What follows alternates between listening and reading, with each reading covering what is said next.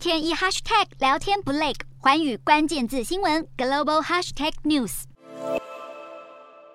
塞塞塞，还是塞！放暑假了，英国通向欧洲的主要港口多佛港，除了平日的载货大卡车，现在又多了一堆自驾出游的民众。大家挤成一团，想通关可能得等上六小时。这样的边境乱象，自英国脱欧之后就三不五时出现。英国贸易出口商更抱怨，脱欧后关于边境检查种种的繁文缛节都拖慢了作业速度。英国商会调查两千六百家出口商，发现有百分之二十五的企业出口额下降。虽然有百分之二十九的业者第二季营收有成长，但仍低于第一季的百分之四十。最近对欧盟的出口额增加，主要是因为乌克兰急需抗战。物资除了脱欧、通膨飙升、供应链中断，都对出口商产生寒蝉效应。尤其是硬脱欧导致贸易成本明显增加，对深受疫情所苦的小公司冲击最大。